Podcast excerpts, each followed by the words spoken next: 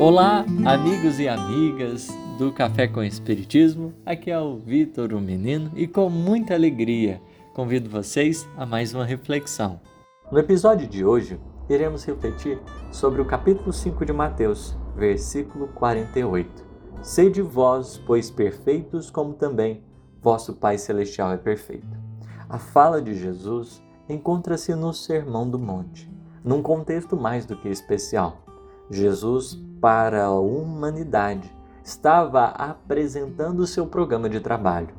Os operários da primeira hora, de Abraão até Moisés, haviam realizado o bendito serviço de anunciar a presença divina junto ao coração humano.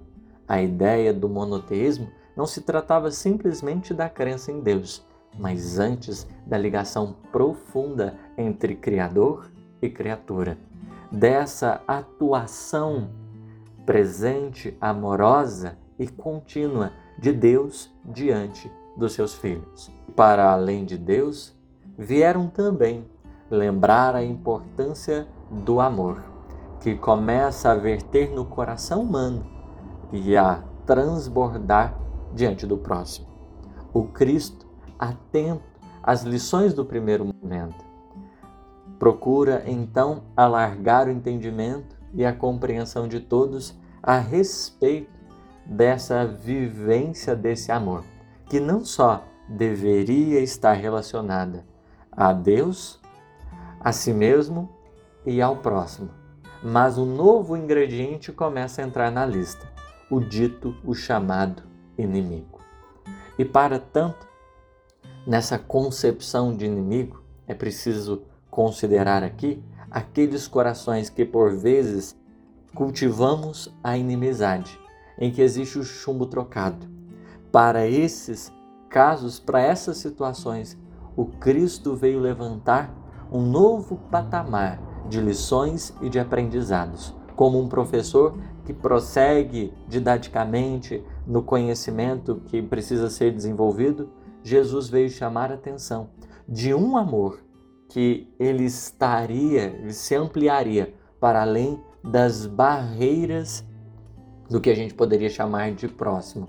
A pessoa que nos agrada, que atende os nossos interesses, que nos satisfaz.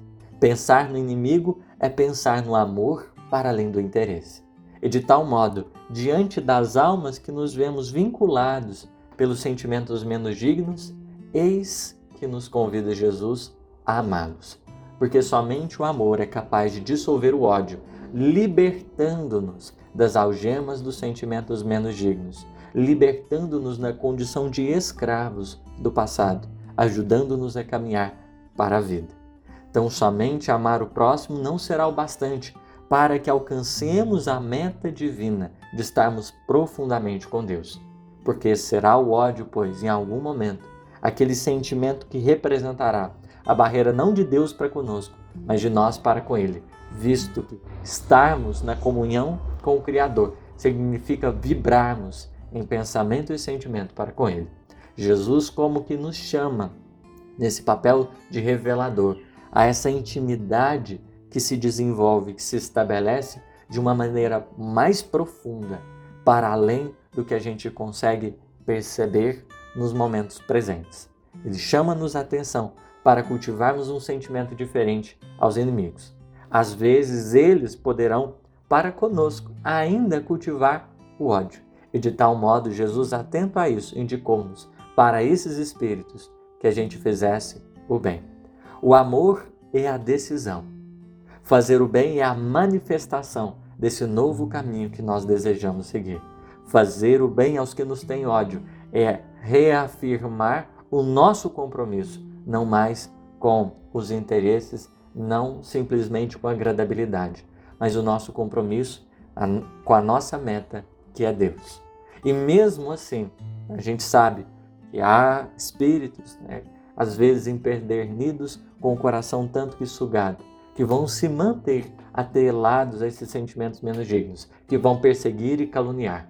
Perseguir, ou seja, continuar no pé tentando alfinetar e caluniar. Quando né, encontram-se com outras almas, vão difundir né, nos difamar, colocar-nos numa condição que nós não nos encontramos. Por esses espíritos a gente ora, compreendendo o caminho deles, mas igualmente caminhando em direção ao nosso. É nessa perspectiva da afirmação do compromisso com o amor que nós vamos aperfeiçoando o coração. Esse amor que deverá ter uma medida, não o merecimento, não a agradabilidade, não o interesse, mas essa expressão genuína de quem cultiva o bem, né, como a entender a sua própria natureza.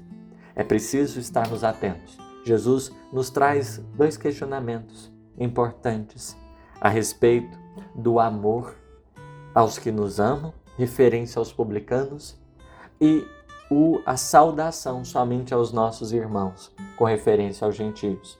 Por vezes a gente faz como os publicanos. A gente se devota, a gente atende aqueles que de certa maneira estão em regime de reciprocidade, de retribuição, aqueles que de certa maneira podem nos recompensar. O publicano, ele vai fazer bem, para além do seu círculo material, ele faz o bem de acordo com a condicionalidade, com o que ele vai ganhar, com que ele vai receber. Já o gentio, ele de certa forma, ele ama a partir da perspectiva da irmandade, né? a partir da, da perspectiva da, dos laços que a reencarnação concedeu a ele. Se os irmãos de nação, os irmãos de família, né? aqueles que de certa forma se vinculam por causa da materialidade.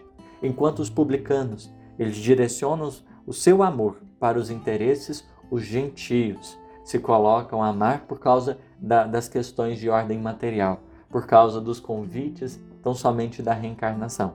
E é nesse particular que Jesus ele não desconsidera essas conquistas do amor aos que nos amam no regime de reciprocidade, de retribuição, desse amor que as vias da reencarnação nos encomenda, mas sobretudo que a matéria né, nos, nos traz, mas ele amplia o nosso olhar.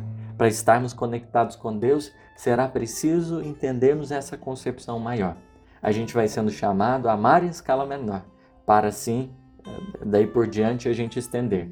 O, se o publicano ama o que o ama, né, o gentil ele vai ultrapassando, ele já ama os irmãos, que eles que de certa maneira né, estão numa esfera de ação maior.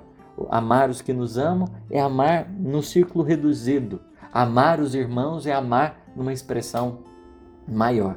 Mas a gente ainda é chamado a uma conquista mais elevada, né? é que Jesus propõe a partir desse amor ao inimigo, que aí é o espaço né, de construção do sentimento que a gente chama de misericórdia.